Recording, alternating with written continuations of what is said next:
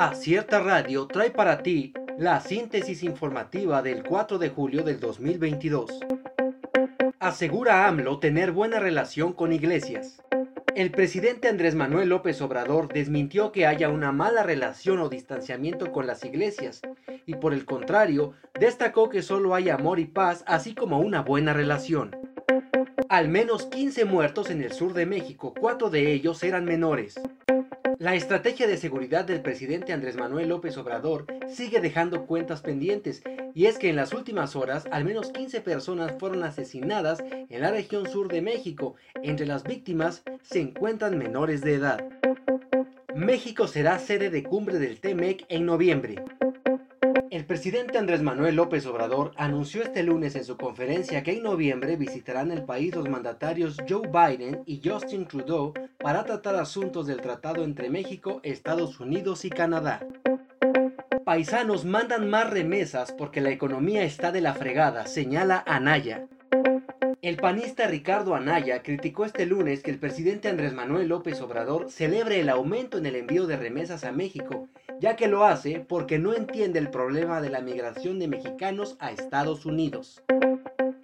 Celebración del 4 de julio termina en tragedia, al menos 6 muertos en Illinois.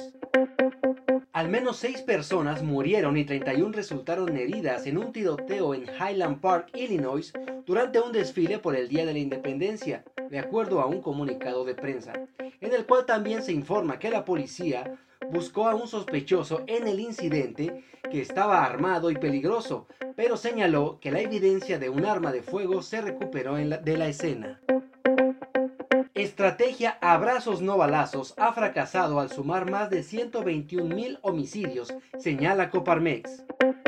La Confederación Patronal de la República Mexicana urgió un cambio de timón en materia de seguridad ante el fracaso de la estrategia Abrazos no balazos del presidente Andrés Manuel López Obrador.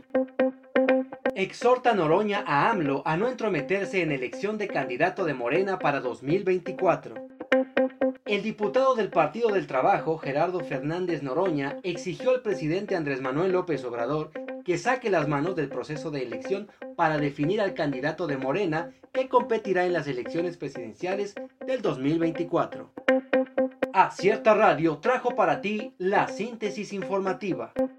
Escúchanos el día de mañana con más información. Síguenos en las redes sociales como Acierta Oaxaca. Visita nuestra página web www.acierta.mx.